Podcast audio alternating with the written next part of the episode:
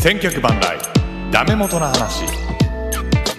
This program is brought to you by 樋口 Channel 千客万来ダメ元の話、えーこの番組は週替わりというかまあ気の向いた時に3人が交代で MC を進めていきます。番組です。ポッドキャスト番組です。今週は私井口の会です。でえーまあゲストをお迎えして喋るんですけどまあ今週はとりあえずまあ昨今話題になってるというかここのところ話題になってるというか、まあ、DH をセ・リーグをセ・リーグが DH を導入するべきなのかどうかとかそのあたりをちょっとお話ししていきたいと思うんですが、えーお二人ゲストを招いてして、まあ、お招きしております。えーまず一人目はこの方です。ジャンコさんです。はい、はい、えーっと、たまに千年会出させていただいてます。えーっと、主にルーターズとかに出演してましたジャンコさんです。ちょっと、はい、あのーお呼びいただきましたので、参加させていただきました。えーっと、ちょっとセ・リーグの方には耳が痛いかなというような、ちょっと話をしていこうかなと思ってます。よろしくお願いします。はい、よろしくお願いします。ジャンコさんはスポーツファンですからね。えーっとね、これね、違うんですよ。厳密に言うと。あまあ、後で話しますけど、元ホークスファンと思っていただいたら。もうホークスファンやめたの？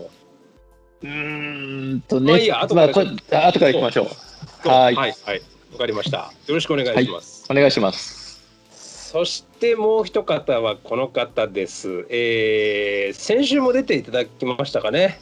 えー野球自体からこの方です。岩城さんです。はい、よろしくお願いします。はい、よろしくお願いします。久々ですね、野球の話は。ねえ、俺もだってこういう感じでやるのもう本当一年ぶりぐらいになるんじゃないかなと思うんで、ちょっと今日は楽しみですよ。あ、野球番組としてってことね。そうそうそうそうそう。いや、ていうか野球番組としてじゃなくても、そのプライベートでそんな野球の話をすることがもうあんまりないから、そもそも。まあ、うん今年年は合わないね。し。うん。まあ、まあいいや。で岩城さんは、岩城さんはパ・リーグ、パ・リーグの西武ライオンズのファンということで、はい、もうそうまあ、おですね。そらく DH は賛成だよみたいな話になるのかもしれませんけども、今日はそそのあたりもちょっと意見聞きたいなと思いますんで、よろしくお願いします。およろしくお願いします。はい。じゃあ早速ですけど、うん、まずは、まあ、本当は鍼灸師もね呼んで話せば鍼灸師多分 DH 反対だったと思うから2対2になるかなと思ってたんですけど鍼灸師さんちょっと今日来なかったんで、まあ、ちょっと分かんないですけどね、うんどういう見解だったか分かんないですけどうん。これそもそも、まあ、まずはジャイアンツ4連敗今年して、まあ、去年も4連敗して。うん。最近なんかまあセ・リーグの覇者がここ9年で1勝8敗でしたっけ？確か、あのそう、そうですね。はい。ね、日本シリーズ勝ってないと。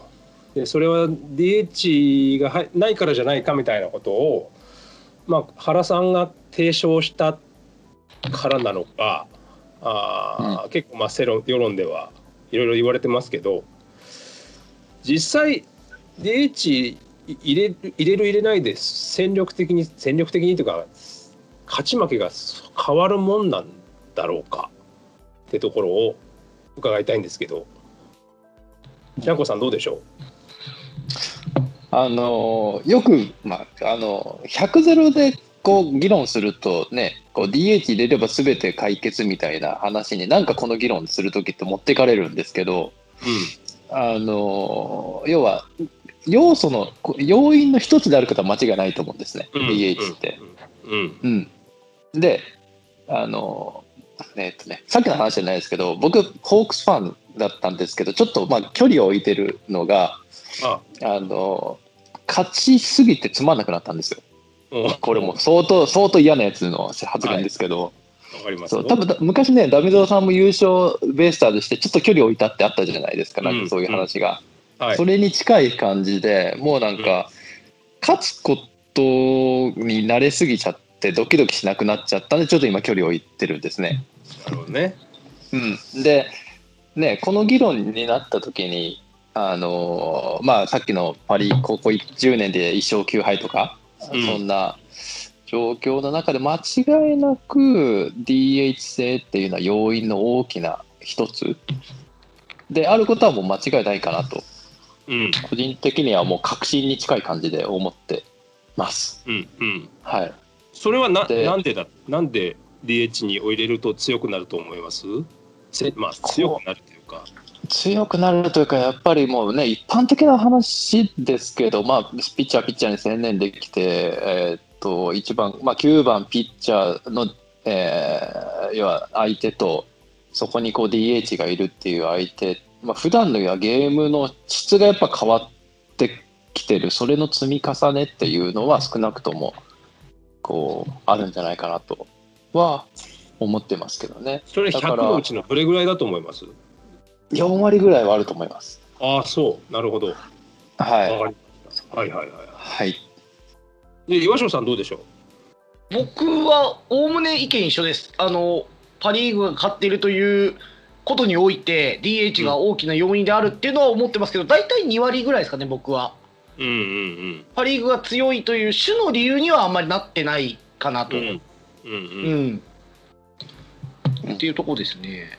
それはやっぱり要因としては同じそのやっぱピッチャーがピッチャーに専念できるしまあ、うんと当然そのしなんて言うんだろうな打撃に特化した選手を一人入れれるっていうのが戦力のなんていうのかな向上につながってるからパ・リーグの方がやっぱ優位だろうっていうことですか？うーん、どうだろうな、ニュアンスして合ってるか分かんないけど、まあ、少なくとも DH があるチームと DH がないチームのき9で戦ったら、多分 DH あるの方が勝ちそうだよね。まあまあねそれは。うん、それはピッチャーより打てる人がおそらく入ってるだろうという過程において。そうですね。うん、あと、やっぱ、ま、昔から思うのは、やっぱピッチャーがイニング食えるっていうところが、うん。うんなんか大エース作る一つの理由になるんじゃないかなと思ってて、うん結局まあその勝ちたいから勝率上げるためにエース級ってやっぱりイニング食うじゃないですか、うん。それは別にセ・リーグも一緒で大野だろうが菅野だろうが多分そういう傾向にはあって、うん。そのイニングを食う土壌がセ・リーグよりはあるよねってういう、ん。うん。例えば0-1だった時にす菅野でも大野でもねまあ、チームの状況と監督の判断にはよるでしょうけど、まあ外される。うんってなった時ってピッチャー交代って、まあ、一つ流れが変わる大きな要因に野球っていうゲームはどうしてもなってしまうのでうんうん。しかもエースが降板ってなると、まあ、指揮の面でいくとなんかやっぱり低くなるよね。低くなるっていう言い方が正しいか分かんないけど、うん。うん。うん。まあ、あいつが頑張っているんだからっていうすげえちょっと少年団ぐらいの気持ちだけどさ。うんなんかそれはあるかなっていうのはあってやっぱりピッチャー育成っていう面とチームの指揮っていう意味ではやっぱり大きな DH 制である理由っていうのはあると思う。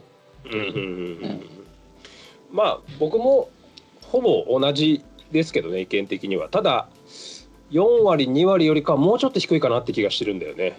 まあ、その抽象的だけどすごく。っていうのも、うん確かにその1勝9敗？2勝8敗？わかんないけど過去過去10年すごく負けてるっていうのは聞いてますが、それよりも前っていうのは DH, DH 導入日本シリーズでの DH 導入以降5割なんだよね。10年前までは。うん。ちょうどセ・リーグとパ・リーグが確か同じぐらいなんですよ勝ち負けが。うんうん。でなんでここ10年でその差がついちゃったのって。別にここ10年で DH 採用したわけじゃないんで日本シリーズは。で考えると別に多分それは本当に少しの理由でもっともっと全然違う理由があるんじゃないのかなって僕は思ってるんですよね。まあ同じようにさっき岩下言ったみたいにピッチャー長く長いイニング投げれるし、えーバッターも例えばだけどもう守備全く練習、まあ、全くってことはないのかもしれないけどもうほぼ練習しなくてもう打撃の練習だけをとにかくしている選手が一人使えるわけだもんね逆に言うと DH っていうことは、うん。守らなくていいわけだから。守備練習しなくていいわけだから。でそういう人がピッチャーのバッティングよりも逆のバッティングしか練習してない人が一人入るってことはもう全然変わってくるわけでまあ戦力にうーんの向上にはつながるんだろうなと思うけどでも10年前まではそんなことなかったはずなのになっていうのも一方では僕は思ってる。僕思うんですけどその、93年からでしたっけ？逆指名制度。そうかな。あれって強烈にセ・リーグに有利なルールじゃないですか？ドラフトルールにおいては。そうです。うん。もうドーピングに近い感じですよね、うん。まあ FM それもそうそうそうそう。ねうん。当時は。それがやっぱりその結果としてセ・リーグの方が戦力が厚めになるっていうような状況を多分生んでたと思うんですよ。うん。うん、で、うんうんそこら辺のドーピングっていうのが切れて要はまあ逆指名ができなくなってドラフトっていうのがまあセもパーもそんなに関係なくなってきてからってそこからのスタートの方が僕はどっちかっていうと大事かなと思ってて、うんそうそう。逆指名のドーピングがあったからこそセ・リーグはパ・リーグに対抗できてたけどそれがなくなってしまったらもう、まあ、極端にしてもう見るも無残なみたいなうん状況っていうのはちょっと背景としてはあるのかなと。まあ、つまり DH 以外の要因としてそれもあるんじゃないかってことですかね。うん、そうですね。うんうんうんうん。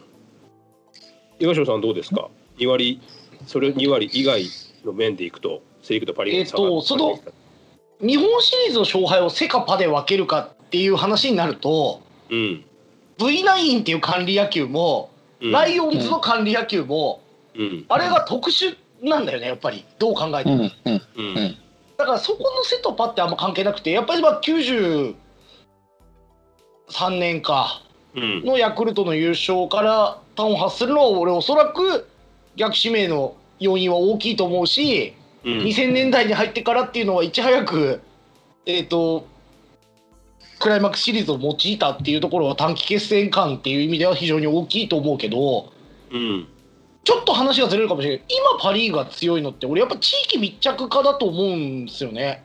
おう。うん、うん、っていうのもセントラルってもともとね娯楽がたくさんあるようなっていう言い方になっちゃうとかなりはまあ訓練された高校ってさそれは横浜だってねあの高校とあの高校とって思い浮かぶのがあるから、うんうん。うん、あるんだけどなんかそれを徹底できるっていうのに応援するっていう土壌がね分かりやすく仙台と北海道に球団ができたわけだから。うん。うん、うん、そこで広くなったっていう大きさはすごくあるので、うん。まあ、クライマックスの勘なんてもうさ開けて今パ・リーグが勝ち続けてる理由にはならないじゃん。もう何年も前からセ・リーグもやってるからさ、うんだからなんかうっすらとそのタイミングとまあパ・リーグが本当にパシフィックリーグになったタイミングっていうのは重なるのかなっていうのは思いますね。うん。うん、いやでもねこの地域密着化ってすげえ答えが難しくてさ。うん。じゃあ中日って鈴木翔太ものになったっけとかさ。うん。伊藤純喜ものになったっけっていうのもあるし、堂上とかね。まあ、阪神って藤浪どうなのとかさ、うん、うん、うん、うん、まあいい面も悪い面も多分あるんだけど、うん。うん、その奔放に伸びる方の土壌としては DH 制って深く関わってるような気がするんだよね。うん。主に意図的に今ピッチャーを上げたんだけどね。うん。うん。うんなるほどね。俺は単純にさなんかもう単純に僕はジャイアンツとホークスの差だ気がしてるんだよね。セ・リーグとパ・リーグの差っていうのは。うん。ひでうん、はい。やっぱホークスを倒すためのためにパ・リーグは他の5球団は当然やってるよね。打倒ホークスでしょ。で片やセ・リーグは打倒ジャイアンツなんだよね。うん、うんジャイアンツを倒さなくちゃいけないって思っててでジャイアンツはじゃあなんでこんな弱くなってるかっていうと弱くなってるかっていうとおかしいんだけどなやっぱりセ・リーグで勝つことが目的になっちゃってんじゃないのかなジャイアンツは。それめちゃくちゃあるんじゃないですか？でホークスはやっぱりせ同じ世界でも違う世界だからね彼らの世界は。ワールドを目標にしてるじゃない？世界で一番の球団にするっていう目標があるからさまあ本当はジャイアンツだって昔はそうだったんだろうけど780年前は。なんかそこがすごく差が出ててで当然そのジャイアンツジャイアンツを悪く別に言うつもりないんだけどジャイアンツって知ってる選手を取ってくるからある程度ある程度は、まあ、強くなるかもしれないけどでも周りもある程度分かってるよね例えば丸取るにしても梶谷取るにしてももう何年もずっとやってるわけだからうん、その特徴とかさ弱点とかまあ一応分かっている状態でこう戦うわけじゃん。まあ強くはなるかもしれないけど。でもホークスの場合はやっぱ下からビヨッと出てくるからもう分かんない選手が出てくるでしょ、うんそれを打たなきゃいけないしそれを抑えなきゃいけないしっていうところも多少あるような気がするんだけどね分かんないけどなんかもうすごく感覚的なんだけどさ去年、今年原さんが言ってて、なんか去年の日本シリーズの反省の話をしてたんですよ。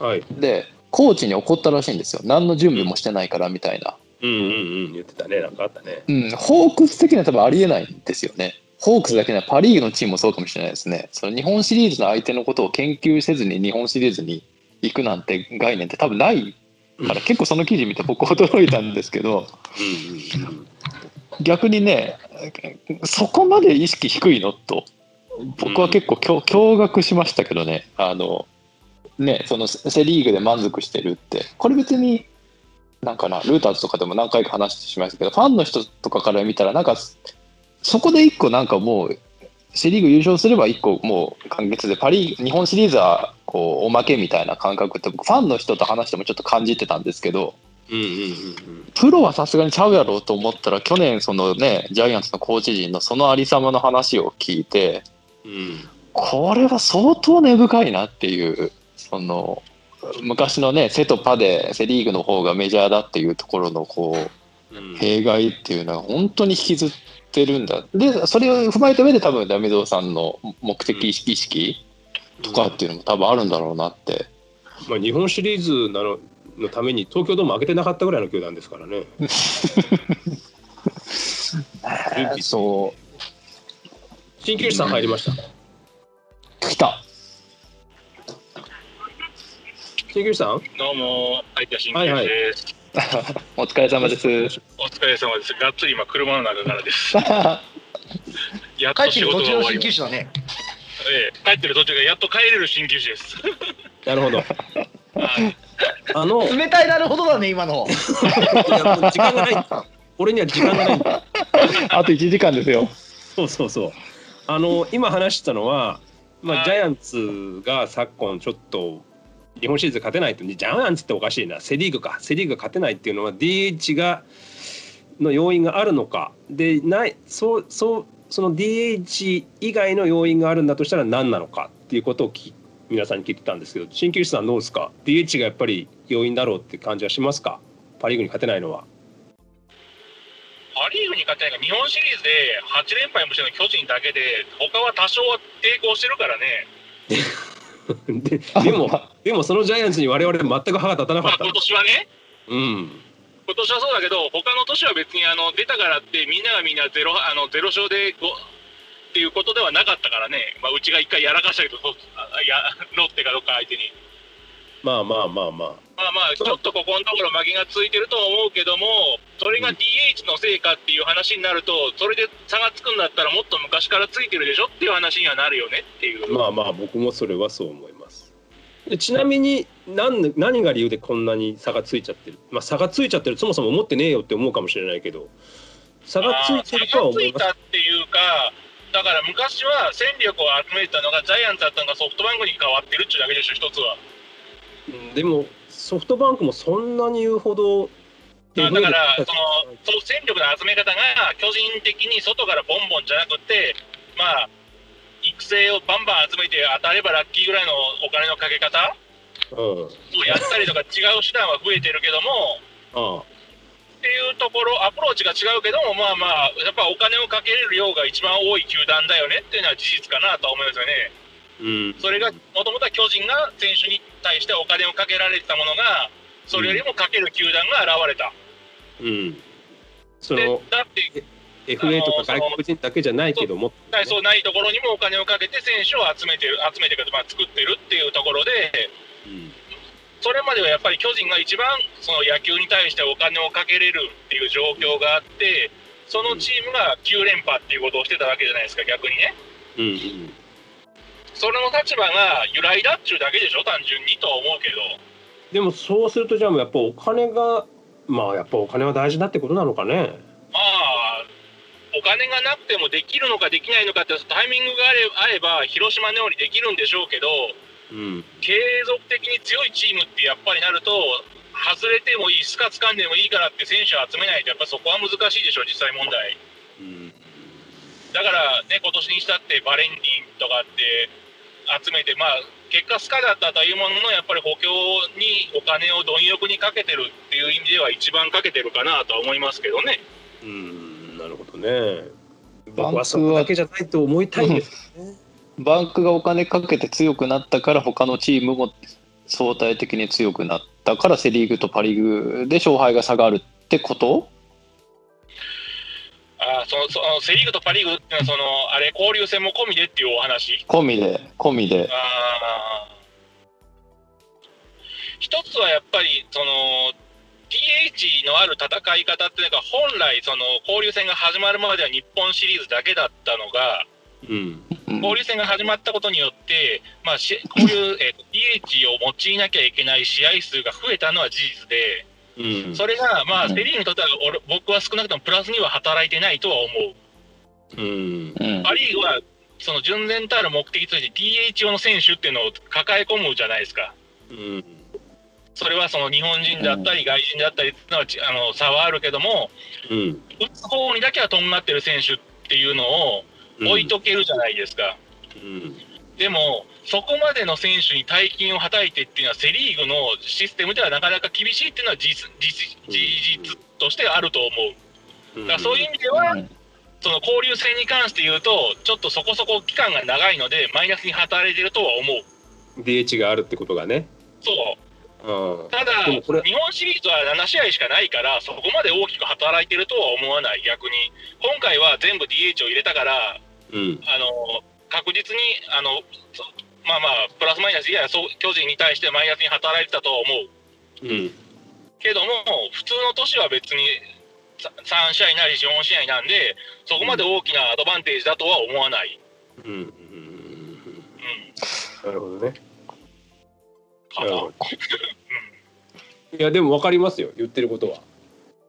言ってることは分かりますがそうかねそうか、これもうすごいあれなんですけどうん。あのこれだけ負け続けて何か変わってほしいみたいなのは逆に ななないんですかね。なんかよくセ・リーグとパ・リーグでねどっちが、セ・リーグはそんな強くない弱くないみたいなことあるんですけど僕はやっぱスポーツって結果ってやっぱある程度大事だと思ってるんですよ。うん。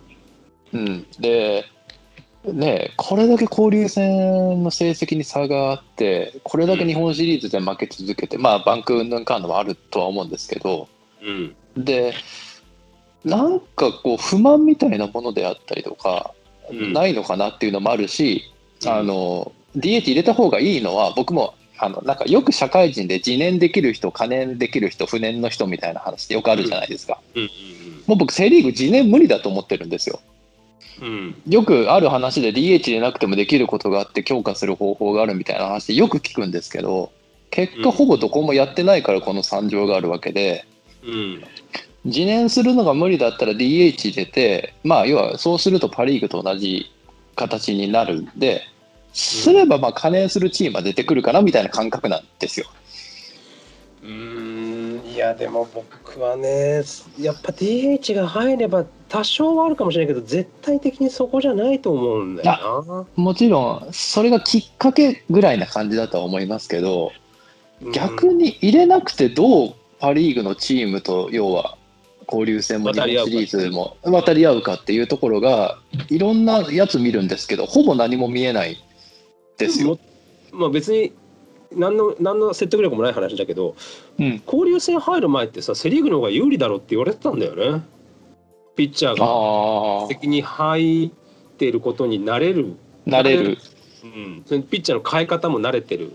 でなのうん。にパ・リーグはあるものがなくなるっていううん。考え方でいくと、やっぱパ・リーグの苦労するだろうっていうふうに、まま普段守ってない人が守んなきゃいけないとか普段だったらな続投できるところを変えなくちゃいけないとか、せうんその制約がいろいろ出てくるんでセ・リーグのルールの場合になるとうんね、うんだからパ・リーグの方が不利だろうっていうふうに交流戦が始まる前は言われてたんですようんうん少なくとも確か1年目は。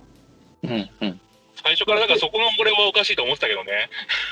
まあでもその多分ねセ・リーグとパ・リーグの差がそんな最初のね1年2年3年はそこまで出てなかったと思うんだよね。うん、なんかここまでのイメージはないですね。うん、ここ最近なんですよ。ここ10年15年、まあ、15年っつったらあれかもう交流戦始まるか。15年ぐらいなんじゃないのかなと思うんだけどうんまあなので僕はやっぱり DH だけじゃなくてなんか他の要因があるような気がしてならんのですがそれはさなかなか探れないんだけどじゃあここからちょっと変えましょうか。DH 制をそそもそもじゃあ DH 制を導入すべきなのかどうかって話でもしてもいいですか？まあここまでなんか他に言いたいことありますか、岩城さん何かありますか？うんそうですね。いやちょっとこの後次第かなと思ってます。はい。僕が喋りたいことは、わかりました。じゃあ、この今日の話の核になるところいきますよ。セ・リーグの、D- セ・リーグは DH 制を導入すべきなのか、否なのか、この辺をちょっと、まあ、今の感じでいくと、多分この人はこういう意見なんだろうなっていうのはなんとなくわかりますが、とりあえずじゃあ、ジャンコさんいきましょはい、えー僕は「か」です。入れるべきだと思います。う。はい。はい、理由は、さっき言った通り理由はもうもう言った通りですね。あのー少なくともセとパーでどっちが勝つか分かんないようなものをファンなら見てみ見たい。もう今はパ・リーグは交流戦はボーナスステージだと思ってますし、セ・リーグはバ罰ゲームだと思ってるっていうこの状況は良くないと。そうです。ちなみに、はいあのボーナスステージだと思ってないよいっぱいしたらあ、あれか。そうそうそうそう。勝って分きついもん勝勝って当たり前ってやつね。勝って当たり前ってやつね。取っても順位下がってるからうん悔しいなぁそう。俺は交流戦はめちゃくちゃ嫌だそうなんだよな。すげえオリックスが頑張っても全然差が上と縮まらないみたいなね。そうそうそう。ホークホークスでいうと春先ってちょっと調子が悪くていそろそろ上がってくるかなっていうところに交流戦がやってきてそこでバカ勝ちして波に乗ってこう後半に行くっていう。うん。本当ジャンプ台みたいな。多分、まあ、セ・リーグのファンからすると本当にここまでは良かったけどこっからがな頼むからだからみんなで負けようねみたいな。正直。みんな負けて、だからなんかよくささい、まあ、最近どうなのかは知らないけどあのー交流戦が始まった頃とかって、まあ、ファン談合なんかでもよく言ってたけどパ・リーグのファンってみんなでセ・リーグに勝ちたいみたいな。セ・リーグに全体として勝ち越し勝ち越したいみたいな感じがをパ・リーグの球団のファンの方々は思っている人が多かったんですよ。でもセ・リーグの球団のファンはみんな負けてくれみたいな。みんな負けてくれというかうちだけ勝って他負けて別にセ・リーグが勝ち越そうが負け越そうがどうでもよくて自分のところが上に上がってくれればそれでいいっていう。やっぱこれはなんかこうファンの気質がちょっと違うっていうかパ・リーグってパ・リーグの歌があったりとかするじゃないですか。はい。セ・リーグ別にないんですよそんなもんは。うんうんでオールスターでもなんかみんなで応援してセ・リーグに勝とうみたいな感じだけどセ・リーグ結構やっぱ巨人の選手はちょっと応援したくねえとかなんかそういうのあったりとかするそうだよね。そうだよね。あんまり一体感がなかったりとか。だからそういうところもなんかファンの気質としてちょっとあるのかなってまあ余談ですけど。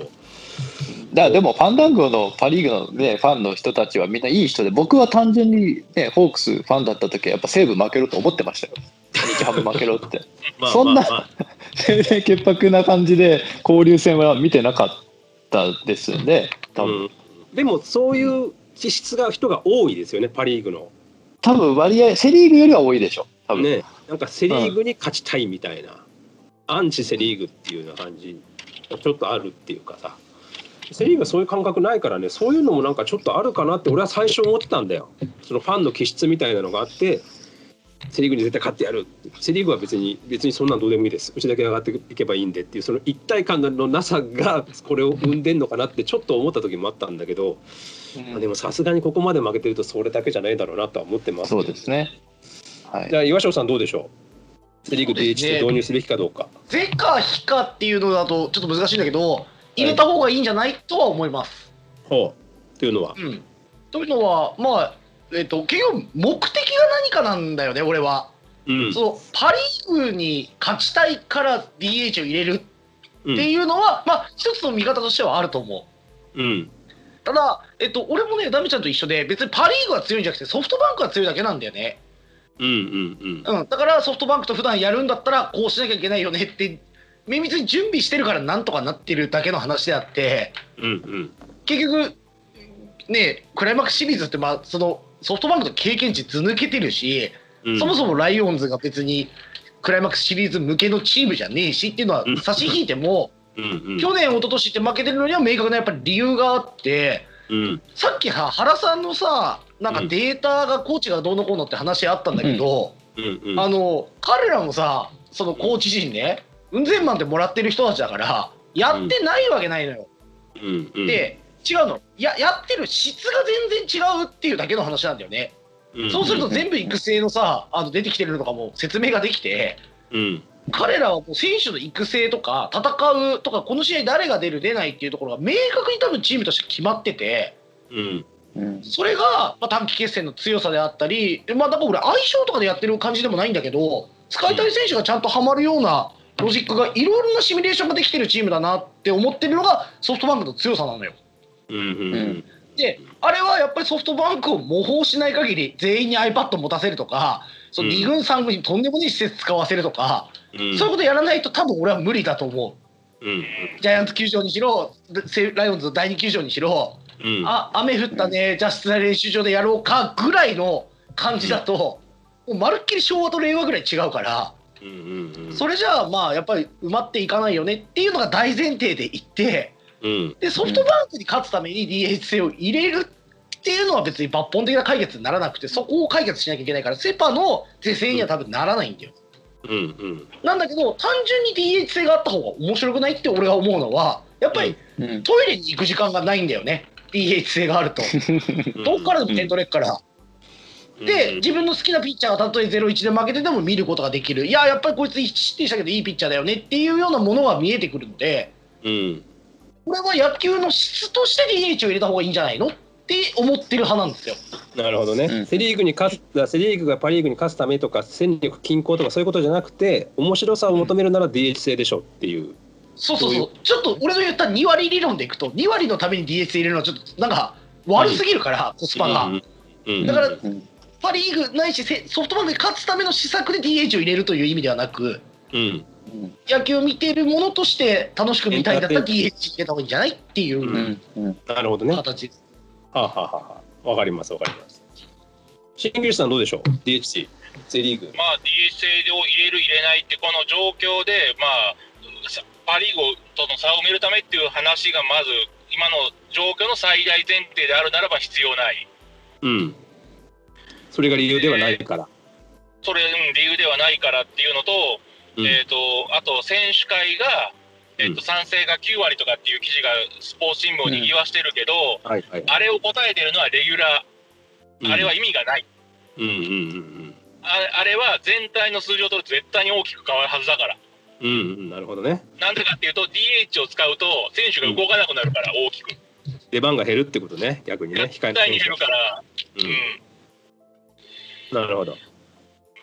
で選手がまあ根本的にその、うん。DH がないからっていうのは、もうそれは単純に DH がないからっていうところに理由を求めてるだけでしかないと思ってるから、うん。何の解決にもならないと思う、入れたって多分そんなに変わらないと思うし、それはセセ・リーグパ・リーグがの勝敗のところのことを言ってるんだよね今ね。そうそうそうそう、セ・リーグが DH を入れたからって、うん。まあ、それを20年、30年続ければわからないけど、少なくとも短期的にすぐに結果が出るようなことではない、うん。種類としては。うんうんうん。なるほどね。うん。わかりますわかります。私の意見もいいですか？言って。はい。僕もえっ、としまあ鍼灸師さんとはちょっと違うけどあの大反対なんですよ DH 入れるのはね。でなんでかって言ったらまあやっぱり戦術面ですよね。よく言う言われますけどセ・リーグのファンからするとやっぱりこのピッチャーが入ってることによって変えなくちゃならないとかでも変えなくてピッチャーが打席行って逆転するもあるしピッチャーが打席代打出されたのに代打が別に打たなくてピッチャーが変えられたピッチャーが打たれて負けるとかもあるし結局僕ね、まあ、パ・リーグのファンとしてどうか分かんないけど僕野球見る時って必ずスマホで控え選手がどういうふうな人がいて控えピッチャーがどんな人がいてとかっていうのをこう見ながら見てるんですよ。でやっぱ回が差し迫れば迫るほど誰が残ってて相手誰が残ってて次こいつが出てくるかもしれないからここで変えといた方がいいんじゃないかとかって思いながら見てるのが好きなのね。でそれが失われるっていうのはうんやっぱり僕はあんまり好きじゃない。それと、えーそもそも、えーそんなによく言われるのがピッチャーのやる気のない打席を見て見てられないみたいなことをよく言うじゃないですか。でそんな打席ってでも本当に見たことあるって僕は思うんですよ。年に多分ね一試合え1チームずっと応援しててそんなやる気のない打席を見ることなんて1年にね多分5回ぐらいしかないと思いますね。っていうのも最近は当然6回ぐらいでもピッチャー変わるんで打席立つのって2回か多くて3回ぐらいなんですよ。でしかも序盤なんて結構勝負かかってるからピッチャーもちゃんと真剣に打つしで、まあ、最近のベイスターズとかだと打てなくてもファールですごい粘ったりとかするのね。でそういうところ見見てると結構僕は面白い逆にそれそれだけでもエンターテインメントになるって思ってるしあとはたまにまあ確かにやる気のない打席っていうのはあります。でそれやる気のない打席ってどういうことかっていうともう関東ペースで5-0とか6-1とかそんな点差で打席立った時はもう確かにもういいや三振してもいいやっていう打席を送るんだけどその時その打席に入る時ピッチャーへの声援っていうのはすごいんだよセ・リーグって。9回表にだ向かうピッチャーピッチャーが打席に向かった時に「おこいつを投げさせるんだ次の回も」っていう感じで拍手するし凡退した後もまた拍手で「さあ次の回頑張ってくれよ」みたいな感じで送り出されるってあの雰囲気も僕は結構好きなので。だからまあ僕から見るとやっぱ見てない人はそのなんていうのかな DH 入れた方がいいって思うんじゃないかなって。見てる人は多分そんなことあんまり思わないんじゃないかなっていうふうに僕は感じます実は。っていうのが理由でした。はい。じゃあちょっとメールを紹介しましょうか。はい。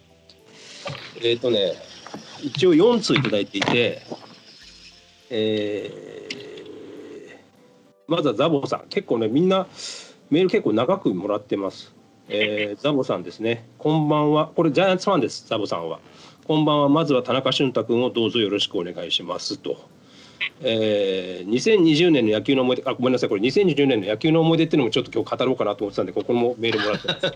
えー2020年の野球の思い出11月8日巨人対ヤクルトの東京ドーム、えー坂本勇人2000本安打達成試合このゲームはガイ横川投手のプロ初先発のゲームでしたと、えー横川が好投し、えープロ初勝利のチャンスでしたが4番 ,4 番で田中豊樹がフォアボールデッドボールセンター前ヒットでのノーアウト満塁から山崎幸太郎にグランドスラムを食らって負けました。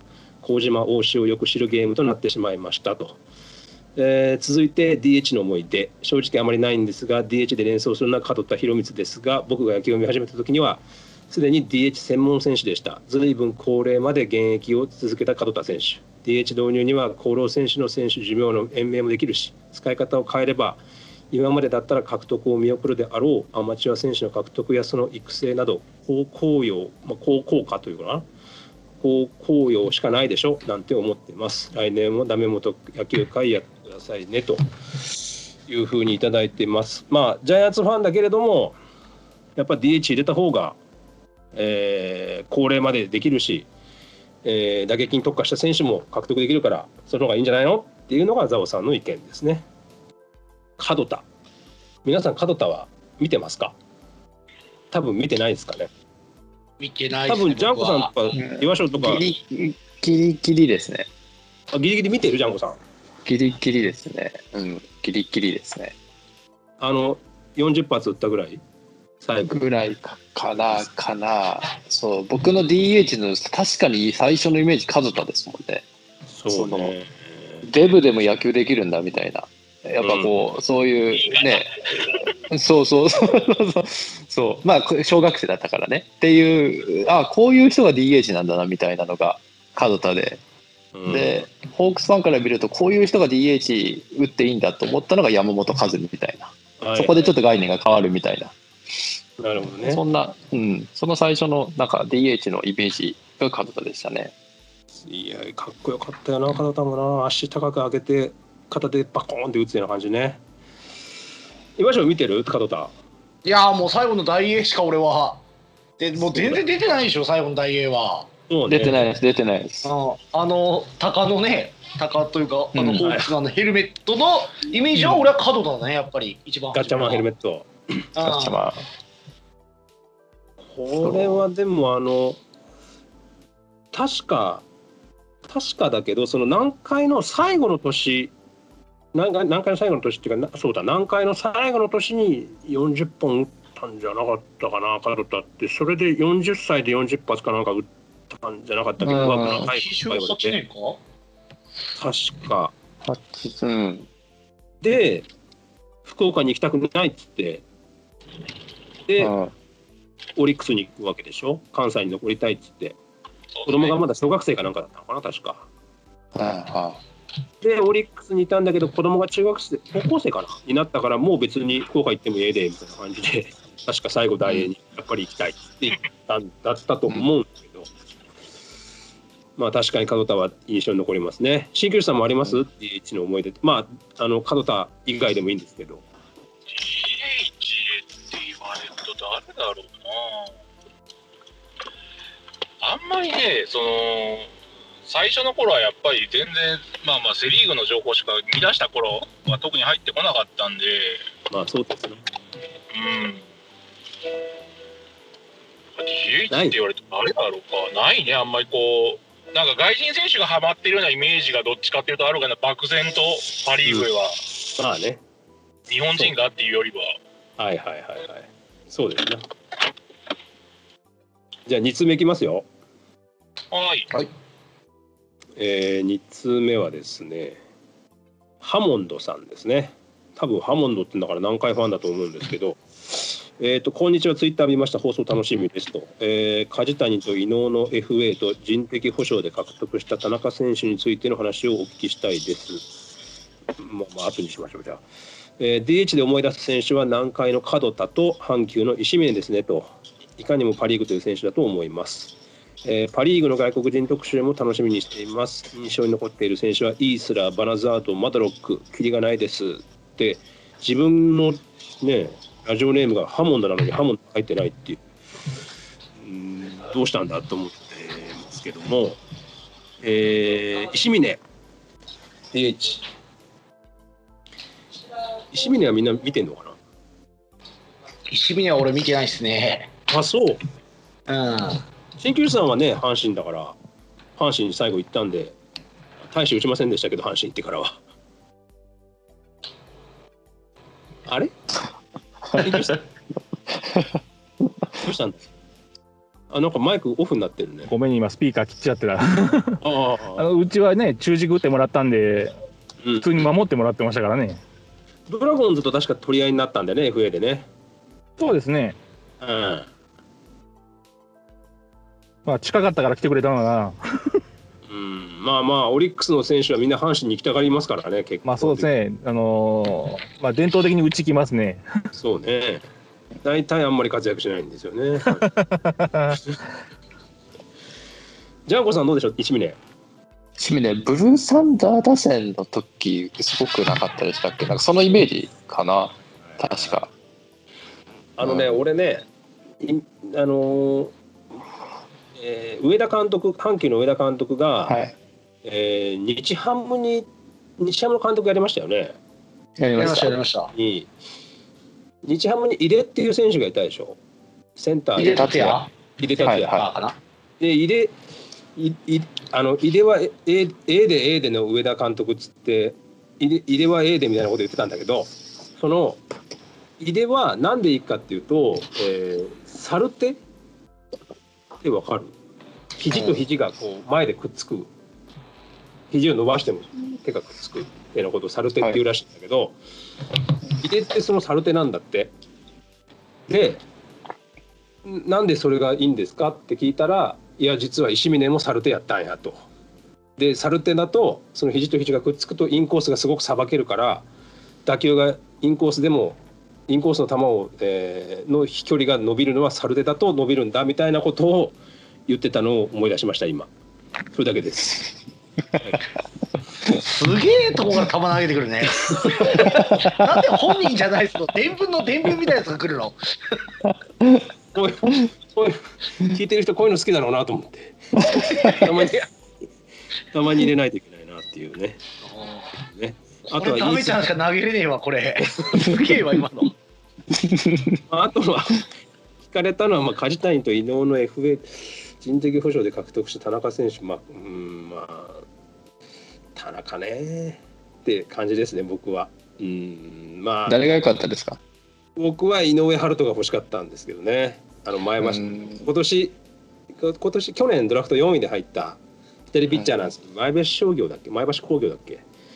のそうそうそう。ねあのピッチャーが漏れてたらなと思ったんだけどそうあれも聞こうかなと思ってだからそのジャイアンツが育成に落としたでしょみんな結構。直江とか。ああ、はいはい。あったね。うん。あれあれ何なの？いや正直絶対育成え育成じゃない人的保障取られないためのものだろうと俺は思いますがうんあいつらなんかそういう悪知恵だけは働くんだよなと思って。100%そうだよね。山下とかも落とす必要ないもんね。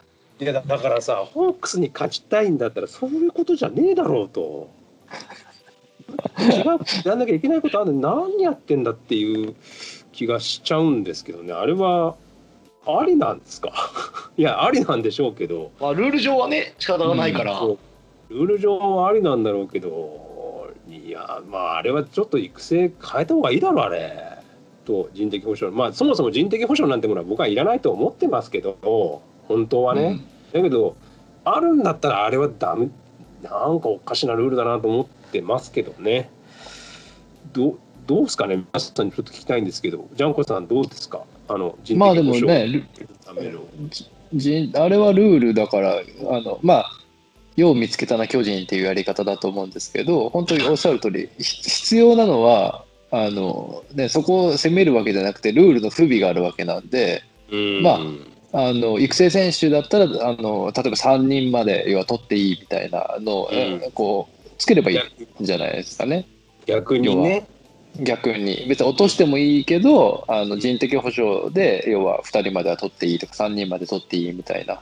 うん。1, 1プラス2取っていいとかですね。例えば、うん。支配下でい漏れた選手1取って2人育成で取っていいみたいな。なんかそういうふうに抑えないといけないからまあね人あのどうなのっていうのは分かると思いますけど逆によううまくそういった不備を見つけてまあやったかなっていうふうに僕は思います得意なんだよ、本当に。空白の一日とかさ。得意なんだよなあいつらえーどうでしょう、岩城先生、どうですか？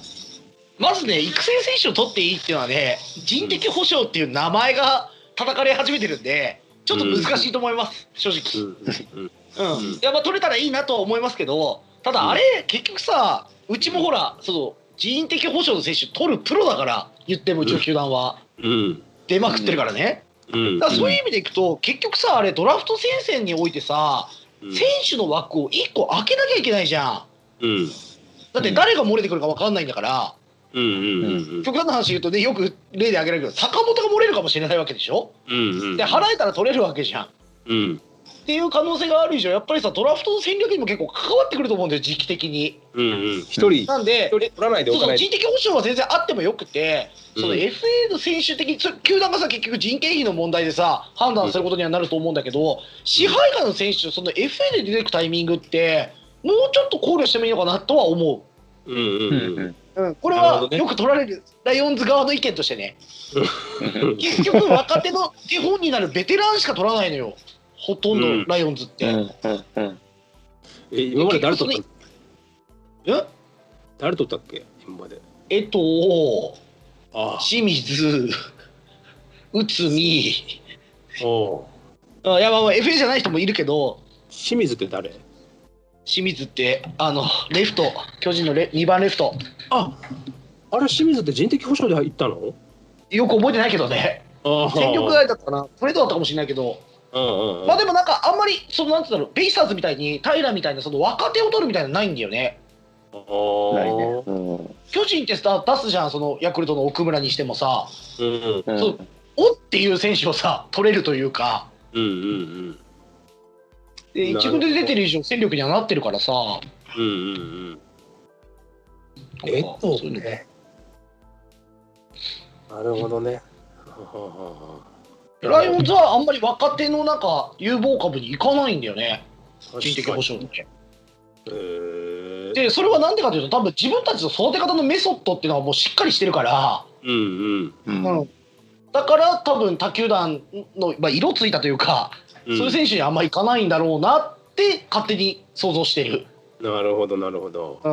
まあ、工藤取ったりもねしてるしね、うん。まあ、FA とかじゃないけども松井稼頭とかもそうだし、まあ、松坂もそうだし比較的確かに最後ライオンズでみたいなのもあるなんか若手のなんかっていうのもあるのかもしれないねその辺のうんお手本になるみたいなね。そうね。新桐さんどうですか？まあもう時間尺尺たっぷりあげますよここジャイアンツ叩くのに。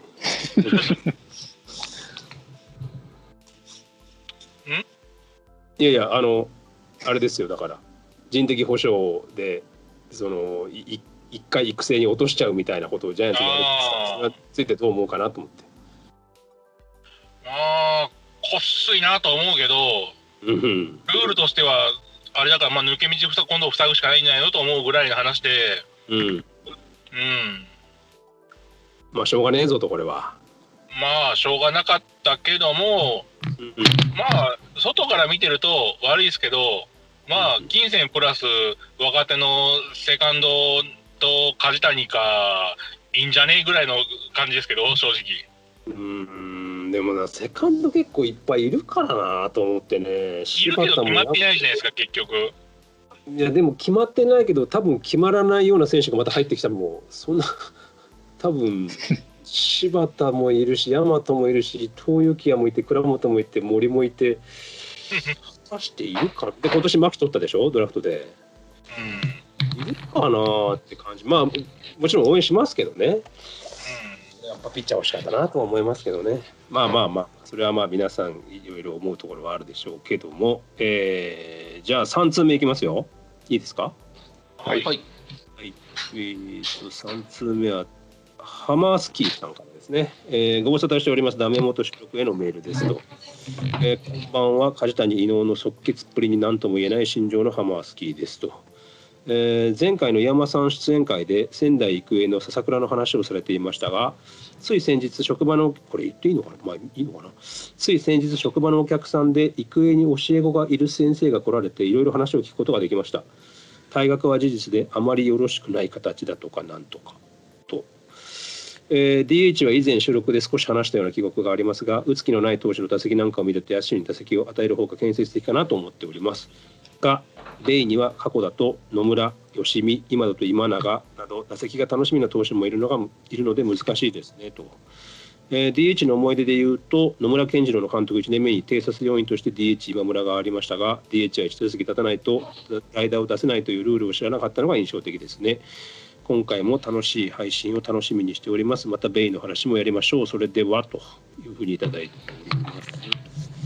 笹倉の話はやめときましょうか、えーうん。まあハマースキーさんはベイスターズファンですけど、まあ、DH 入れてもいいんじゃないっていうことですな。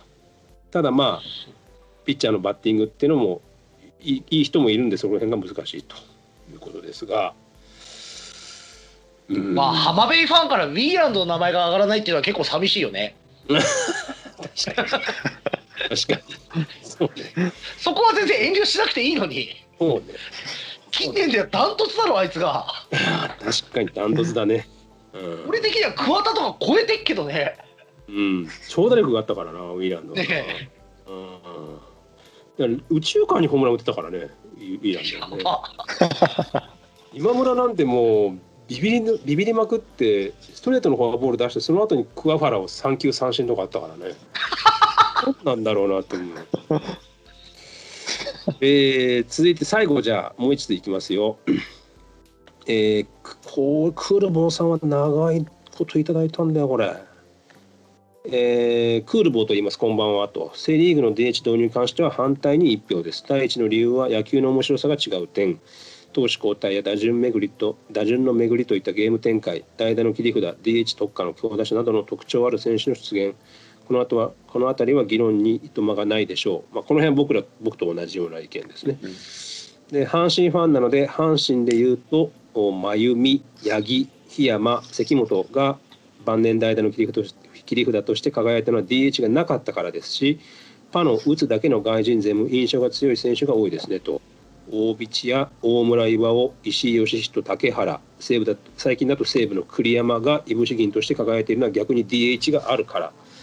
この醍醐味をわざわざ消すのは反対です。どっちがいいかではなくどっちもあった方が面白で面白いですよねと。ポテチのコンソメ味と塩味のように同じポテチでも味が違うのと一緒だと思います。第2の理由はセ・パの分ける意味がなくなる点。これは致命的でもしセの6球団が DH を導入するするならばこれは即球団シャッフルからシャッフルか1リーグ制や3地区制含めも含めた再編成がなければ嘘になります。今の分けている根拠が全くなくなるからです。地区やそれこそコロナ感染対応なども考えると今の分け方がおかしいとなります。この覚悟が読売にあるのかという部分皆さんの意見を聞きたいです。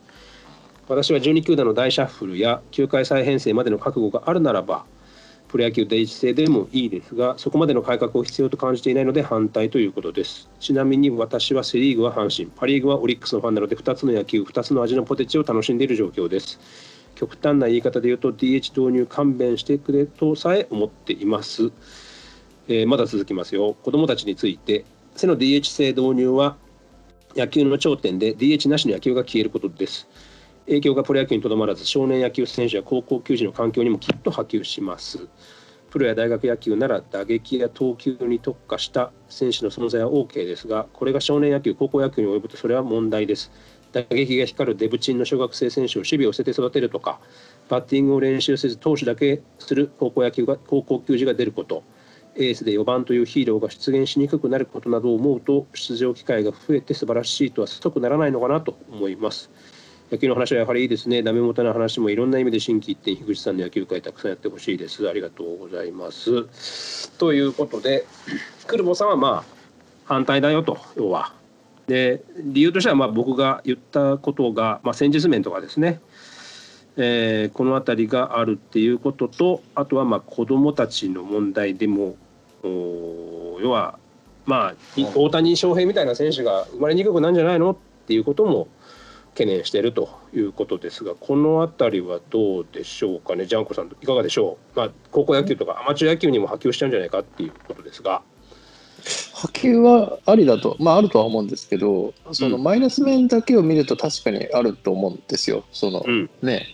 うん、でもプラス面もきっとあるわけだから、うーん、なんか否定、うん、こうちょっと一括りにするのはあれですけど、変わることへの否定っていうのはセ・リーグはすごい多くて、うん。うんそれもね、まあ、変えたくないものもいっぱいあるんでしょうけど、なんかどっちかっていうと、それにいろんなものを引っ張られてるイメージがあるから、とりあえずやってみるっていうスタンスをもうちょっと持った方がいいのかな。ちょっとすみません、答えとは違うのかもしれないですけど、なんでまあまあ、高校生もね、それはあのそういったのはあの、バッティングばっかする選手が出てっていうところが悪いのかっていうと、うん。逆にそれでプラスになる選手もいるわけだから、一概にまあそんなにこう悪い方向でどう捉えるかっていう話かなっていう気はしてます、うん。なんか話聞くと。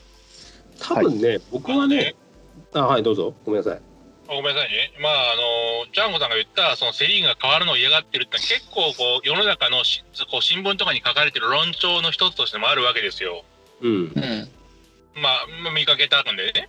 うんただ、まあ、じゃあ、まあまあ、その、パ・リーグのファンが、もし逆の立場で、DH をなくすって話になったとしたら、それを受け入れられるのかって話だよねっていう話でしょ？簡単に言えや。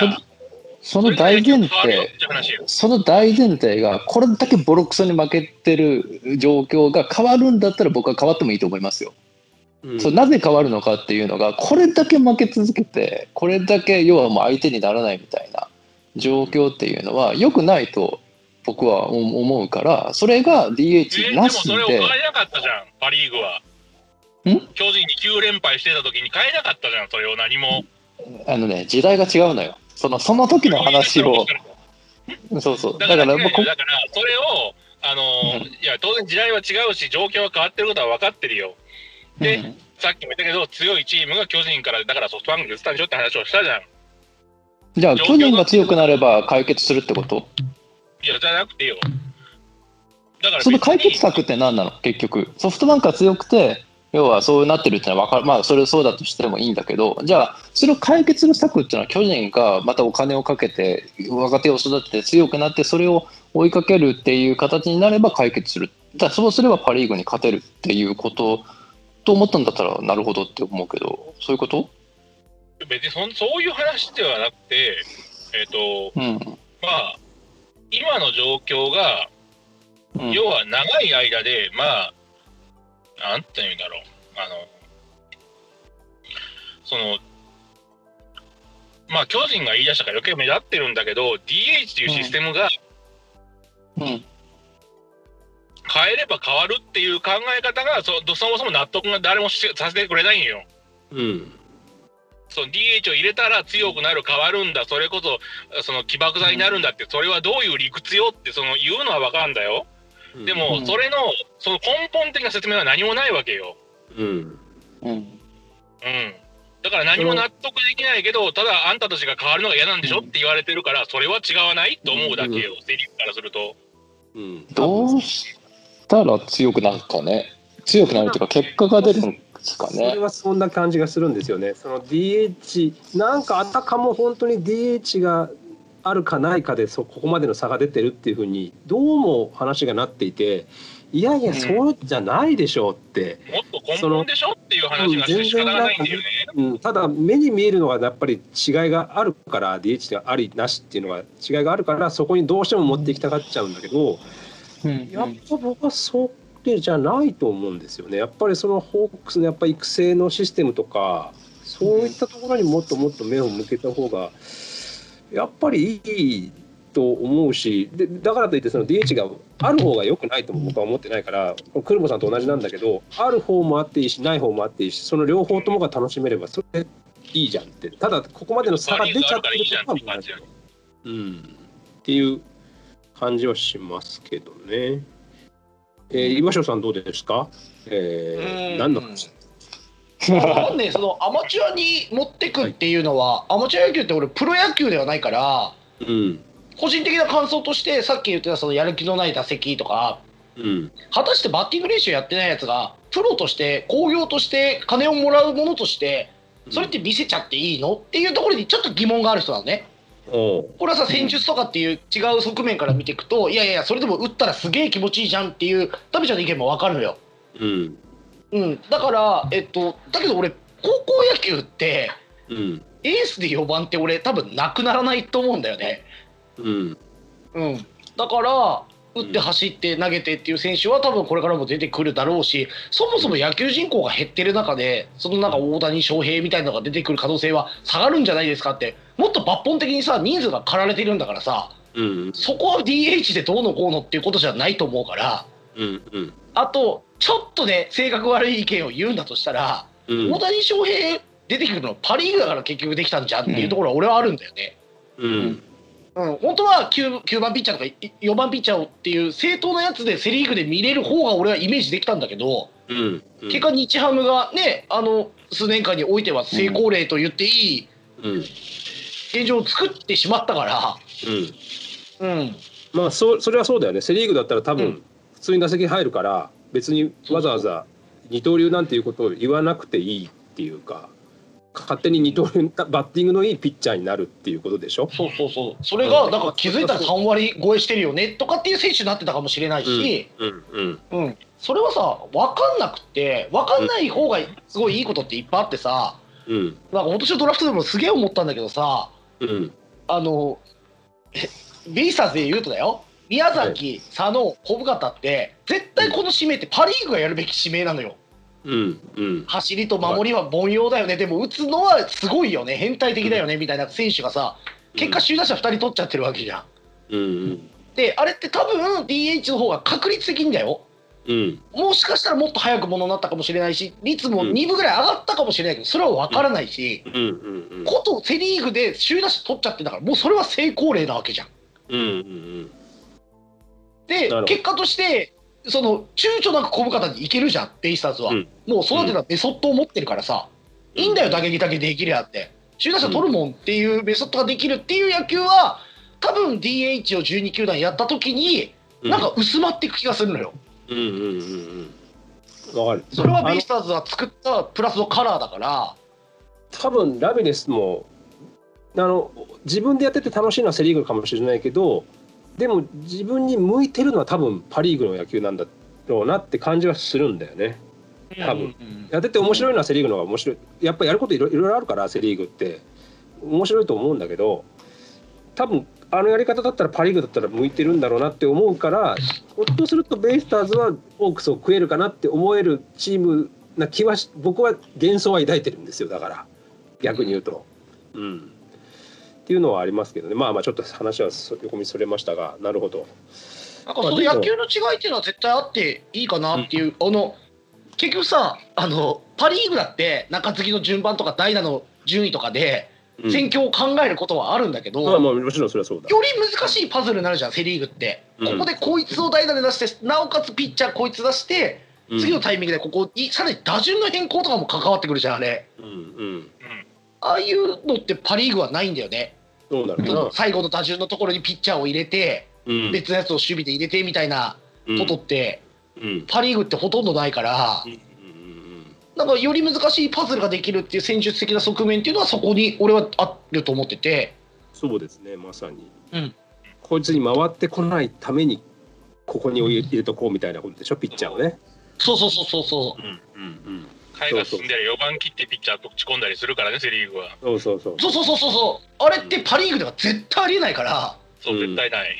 うん。4番にピッチャーのやっぱり面白さなんですよセ・リーグの野球を見て、うん。強い弱いで言ったらそれは確かに、うん。まあ、今は優劣はついてるよ。それは DH があるかないかは分かんないけど優劣はついてるのは間違いないけど、多分お大方なんだけどどどっかねなんなんかねやっぱり目標が日本一じゃないんだよね 多分セ・リーグのファンって多分。セ・リーグ多分打倒巨人がまず乗っかってる気がする。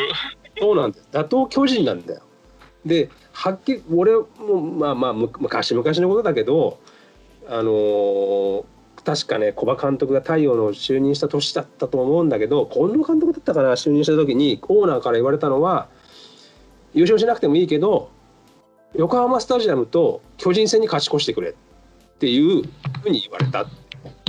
で今年横浜スタジアムでも勝勝ち越したし巨人戦でも勝ち越したから目標は達成したみたいなインタビューがあって、うんそんなもんなんだなみたいな多分パ・リーグだったらそんなことないと思うのでいやそういうなんていうのかなメンタリティーが今も多分多少あるんじゃないかなっていう気はしてるんだよね。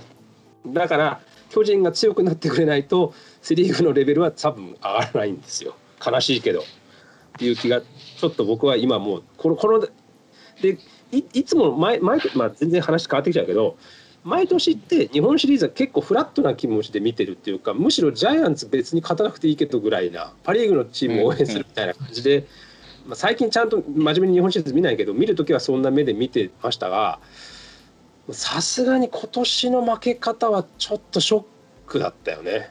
俺俺たちこのジャイアンツにあんなゲーム差つけられて負けたんだってなんか本当にか悲しくなるような日本シリーズだったのでちょっとねここのうん普通だったら DH 日本シリーズを数に入れるのちょっとかわいそうな気はするのよね。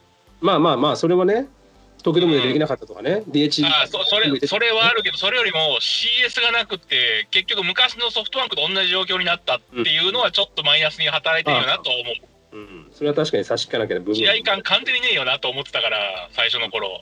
まあまあねうん。確かにそれはあります。うん、なるほど。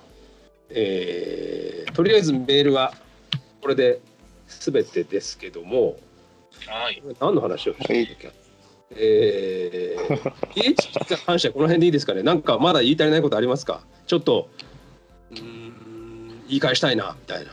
ああ逆になんで巨人って DH 入れたいって言ってるんですか？セ・リーグのファンのお二人からしてみるとどうどういう目線で見見てるんですか？あの僕が去年のね「サンデースポーツ」だっけ？あの NHK の、うん。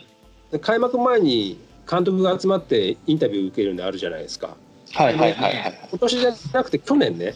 確か、去年だった。いやこ今年か。今年の開幕前かな。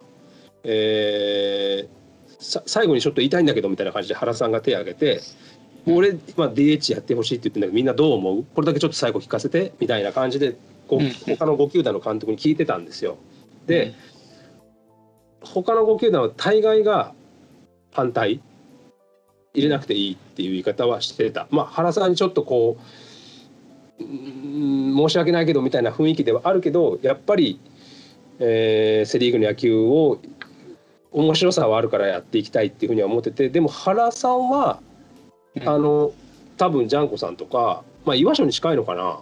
そのピッチャーが最後まで投げることができる可能性がああり DH であれば。で、うん打撃に特化した選手が出てくる。これがプロ野球の姿でしょ。だから DH 入れるべきで入れた方がいいんじゃないの？なんで入れないのか意味わかんないよ。っていうのが原さんの意見だったですね。それはジャイアンツの意見なのかどうかわかんないけど原さんの意見はそういう意見、うん。で僕らからする僕らからするとっていうか、まあ、セ・リーグのその他の5球団からするといやいやそんな戦力がいっぱいあるジャイアンツだからそんなこと言えるんだよっていう人もいるけど、まあ、僕はそこまでは思わないけど純純粋に原さんはそういう野球をやりたいっていうふうに思ってるんでしょ？うんだパ・リーグの監督だったらいいのになと思うけどね。と 思いますけど、単純にそんなことは言われてましたけどね。うんはい。他はいいいいですか？思い出の DH 僕2人選んできたんですけどああどうぞごめんなさいごめんなさいじゃあ思い出の DH いきます。はい今城さんからいきましょうかじゃ僕1人見てない選手なんですけどあ。はい。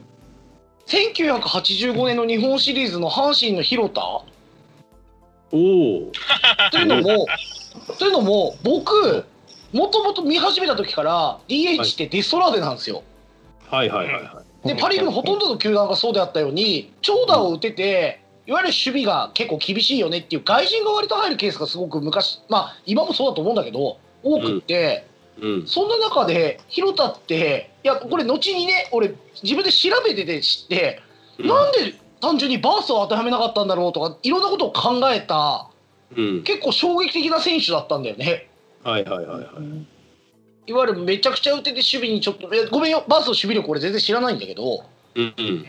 なんかまあそれって結局吉田さんからしてみるとシーズンでやったことをやろうよっていう傭兵だったんじゃねえかなって思ったっていうのが一個あって、なるほど。だからすげえ活躍したっていうよりも自分の DH の概念をぶっ壊された選手が実は2人目も上がるんだけど、はいはい。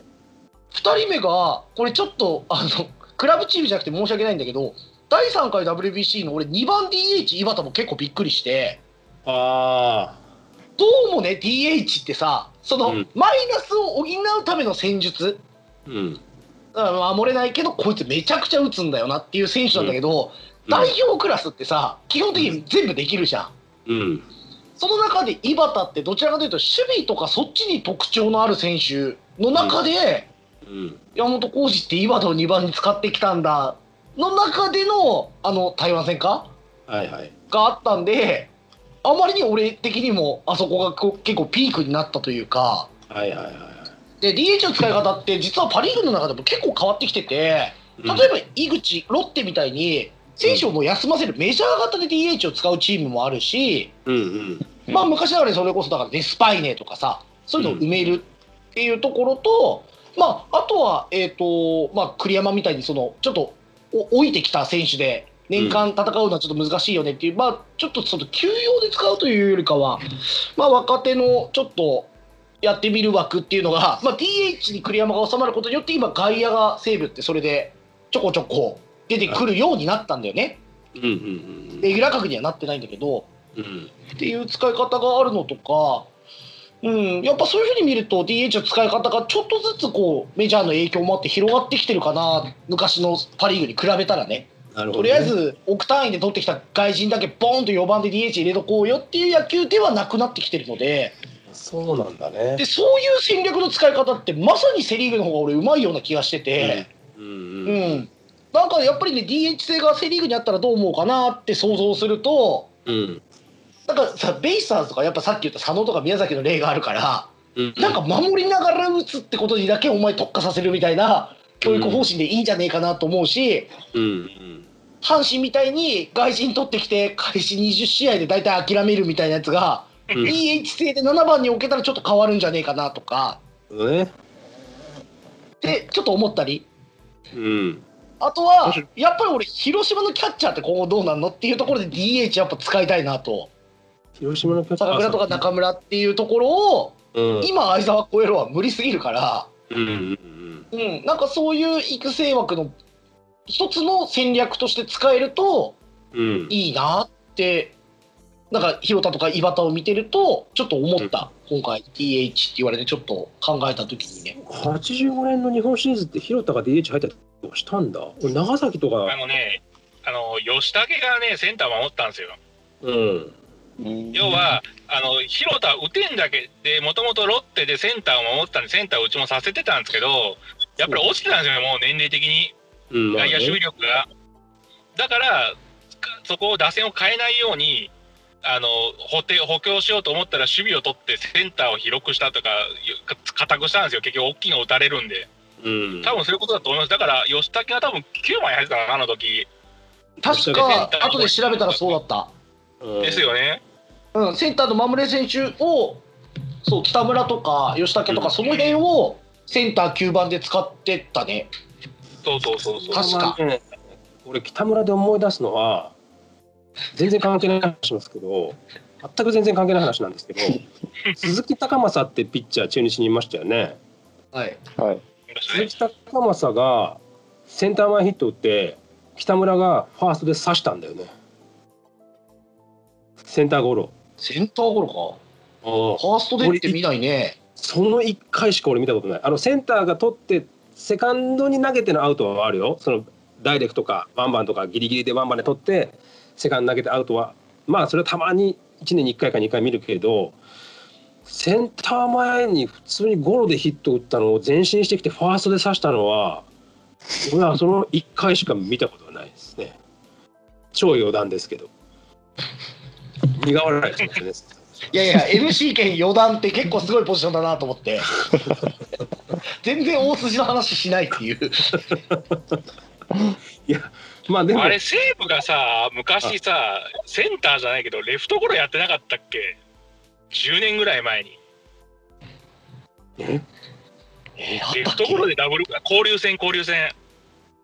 レフトゴロでダブルプレーかって、なんかチームプレーかなんかになりそうなやつやってたような気がするんだけど、どっちがやったか覚えてないけど、あーなんか言われてみたらあるようななんかあったような気がするんだ。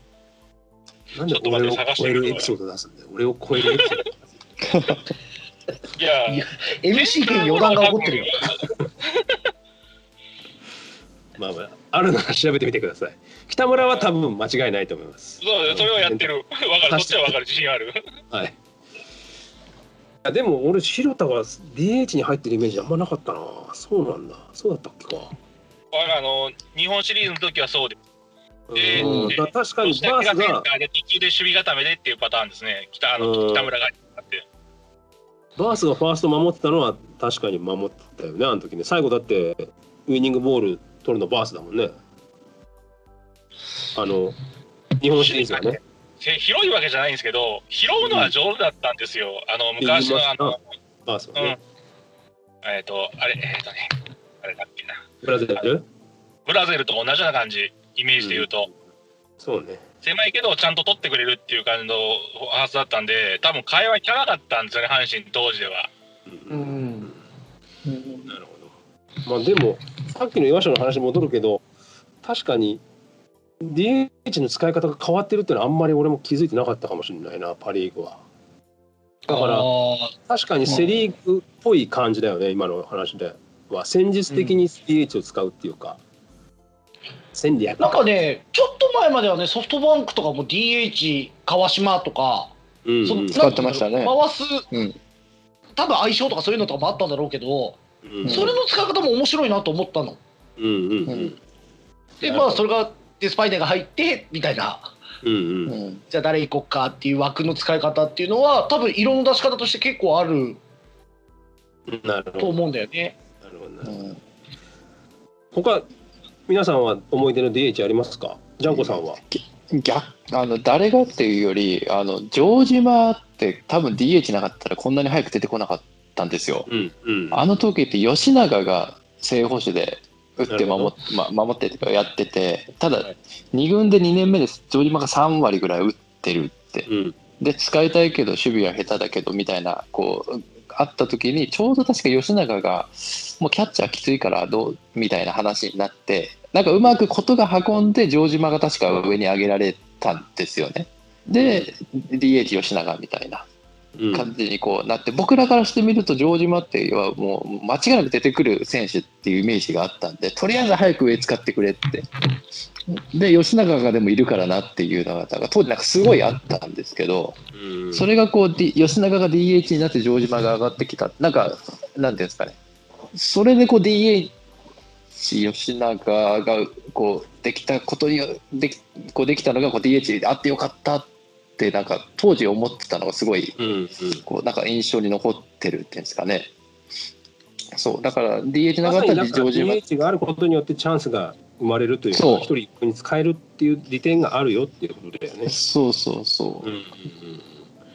だから逆でいくとね、まあ、逆の話ばっかりで申し訳ないけどそのさっきクールボーさんの話でもあったようにそのだ代打っていうのがセ・リーグでやっぱり大事でその、うん最初ちょっと僕が言ってたけどピッチャーが打席に入ってやる気のない打席なんだけどかんこれで打席に入ることによって完投だっていうことで拍手が鳴るっていうことを僕言いましたけど逆にチャンスで出てくる時の代打が出てくる時の高揚感っていうのも多分パ・リーグにはなかなかないんじゃないかなっていう気がするんだけども出てくるぞ出てくるぞ出てくるぞっていう感じで出てきた時のこう出てきたっていうのもそうだしえどっちが出るんだろうどっちが出るんだろうあこっちが出てきたっていう高揚感もそうだしそういうのが結構セ・リーグのその DH 性がない、まあ、セ・リーグのっていうか DH 性がないことによって盛り上がり方っていうかなそういうエンターテインメントもありますよっていうことはちょっと言っておきたいなとは思いますけどねそう。ですよね。ただその阪神なんかは、あそうんの代打の義勇だっていう方なんか、